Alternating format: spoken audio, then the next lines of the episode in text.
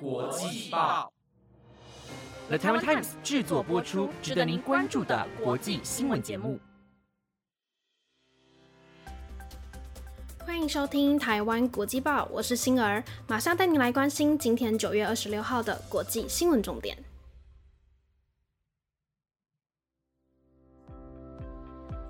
各位听众朋友，大家晚安！又来到了一个礼拜的最后一天，大家今天白天的时候有没有发现，怎么还没到晚上，国际报突然就更新了？我也吓了一跳呢，以为我的分身帮我制作好了今天的新闻播报。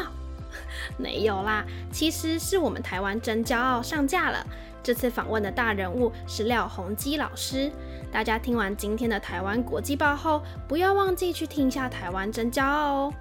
对了，除了台湾真骄傲，昨天我们也出了全新的专题《留学派》，喜欢的朋友们不要错过，赶快按下播放键吧。那今天要带来的新闻有：德国大选即将展开，梅克尔为拉谢特拉票；金与政坛两韩峰会，南北韩有希望达到稳定和平；美国铁路出轨，乘客说像是遇到飞机乱流；还有你知道吗？原来满月也会影响睡眠品质哦。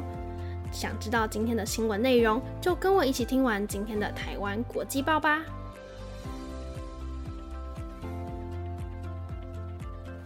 带你来关心今天的第一则新闻：德国联邦议会选举将在今天举行投票，胜出者将从安格拉·梅克尔的手中接过总理的权杖。而即将卸任的总理梅克尔为了扶植执政党，做到了最后的冲刺，告诉选民，为了德国的稳定，应该要把票投给他的党内接班人拉谢特。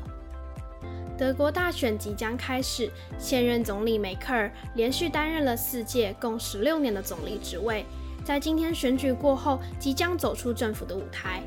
而梅克尔是德国第一位自愿下台的总理，也被认为是自由世界的领袖。她曾经被称为在现今世界里最有影响力的女性。执政十六年的她，为德国内政外交打上了经济持续繁荣的烙印，同时也让德国全球影响力得到了提升，也让世界留下了一笔非常具有特色的政治遗产。近几天，梅克尔把他的党内接班人拉谢特带到自己在波罗的海岸的选区举行造势活动，并在选前二十四号在保守派大本营慕尼黑的最后一场大型造势活动上为拉谢特拉票。梅克尔在慕尼黑时向德国年长的选民喊话：“为了德国的稳定，必须让拉谢特成为总理。”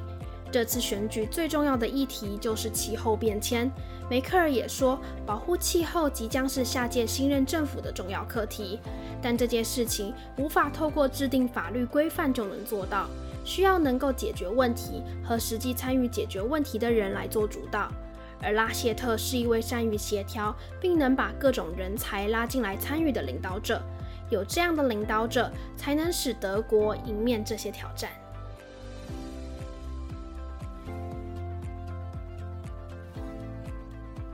带你来关心今天的第二则新闻：北韩领导人金正恩的妹妹，现在的劳动党副部长金宇镇，在昨天发表声明表示，在公正性得到保障且相互尊重的情况下，举行南北韩高峰会并不是没有可能的。这是金宇镇这两天以来第二次提及和南北韩关系有关的谈话。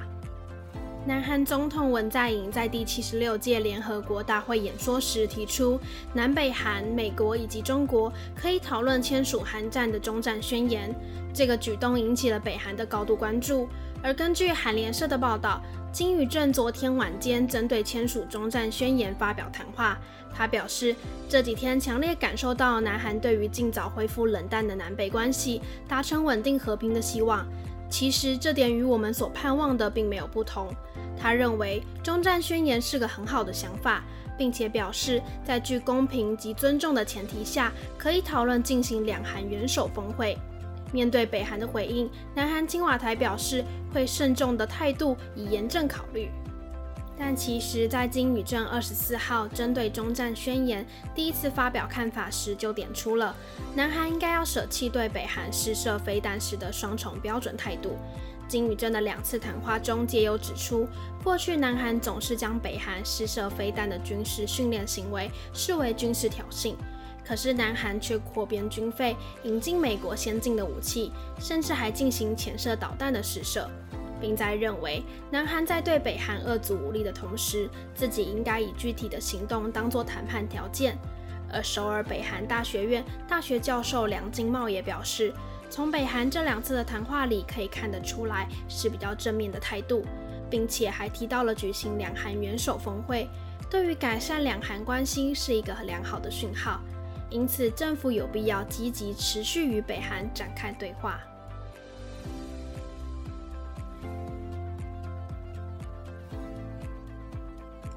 来关心今天的第三则新闻：美国国家铁路客运公司在当地时间二十五号下午四点，约等于台湾时间二十六号早上六点，一列往返华盛顿州西雅图和伊利诺州芝加哥的火车在蒙大拿州出轨，目前三人死亡和多人受伤。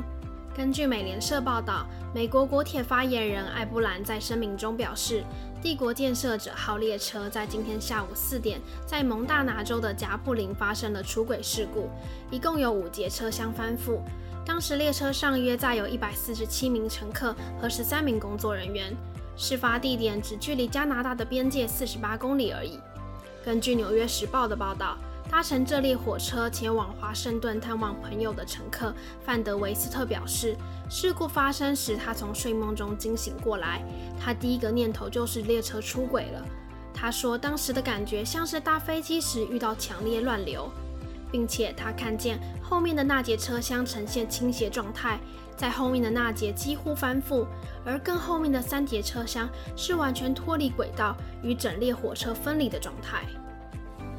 在社群媒体上流传的照片也可以明显看得到，铁轨上数节车厢倒卧在同一侧，许多乘客惊魂未定地站在铁轨旁边，有些人手上还提着行李。从照片可以判断出，事故发生时天气是很好的，也并未有看到转弯的路段。发言人艾布兰最后补充道，公司正与地方当局合作，将受伤者送去医院，并且安全疏使其他乘客离开。而蒙大拿州的灾难和紧急应变协调人员也表示，伤者人数预估会超过五十人。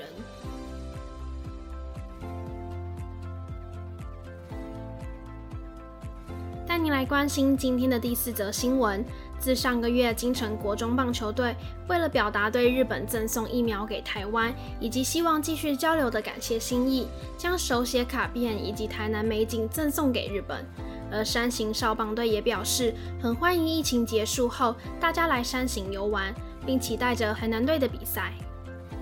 根据台南市长黄伟哲表示，山形市从以前一直都有积极的和台南交流，双方在2017年缔结为友谊事后互动频繁。山形市市长佐藤孝宏也曾亲自带领市民团来台南做参访。虽然受到新冠疫情的影响，但两市还是很有默契的发展新的交流模式。黄伟哲强调，他非常喜欢看到台南民众以及学校积极的参与国际的交流。台南市与山形市也非常积极的推动小朋友在棒球上的互动。在二零一八年时，金城国中棒球队曾经到山形市做交流，在当地受到了盛情的款待。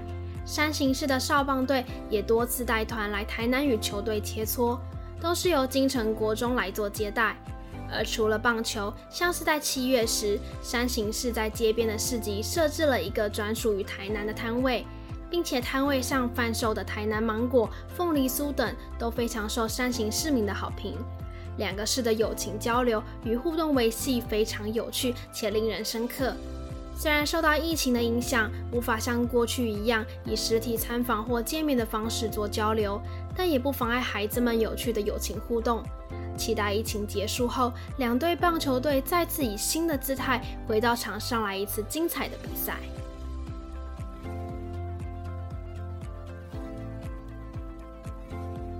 中秋连假过完了，大家是不是还意犹未尽呢？有没有种感觉，上礼拜二睡觉时总是翻来覆去的，睡得不是很好？以为是隔天要恢复上班上课了，但你却还没有收心导致的吗？诶，其实有可能哦，但也有可能是因为那天皎洁的月光导致的。瑞典性研究发现，当月亮亮度增加，大脑可能会对月光产生反应，进而导致睡眠品质的降低。而男性又会比女性感觉得更明显一点。科学家做假设，人类的睡眠是非常需要黑暗的环境，在上学月时期亮度会增加，而在满月那一天，月光会达到最大的光亮，就有可能对人类整体睡眠产生不利的影响。根据瑞典的研究显示，瑞典乌普萨拉大学神经科学家在月球周期监测男性和女性的睡眠情况，找来年龄介于二十二岁到八十一岁，共四百九十二名女性和三百六十名男性，并观察家庭的睡眠记录。参与的人会让他配置多导睡眠图设备，测量不同睡眠阶段的脑电波、呼吸、肌肉紧张、运动、心脏活动等等的反应。研究结果显示，上学月期间，当月球照明量增加时，男性和女性的睡眠品质都比亏月时更差。女性夜晚平均少睡了十二分钟，男性则是减少二十分钟以上。会有这样的差别，科学家认为可能是月光的光照亮度增加时，人类大脑会让人们保持清醒。但研究人员也表示，研究无法完全证实睡眠与月球周期的因果关系。除了光，控制睡眠时间和品质的昼夜节律以及重力等等，对睡眠其实也会有影响的。这些都还是需要再做进一步的研究。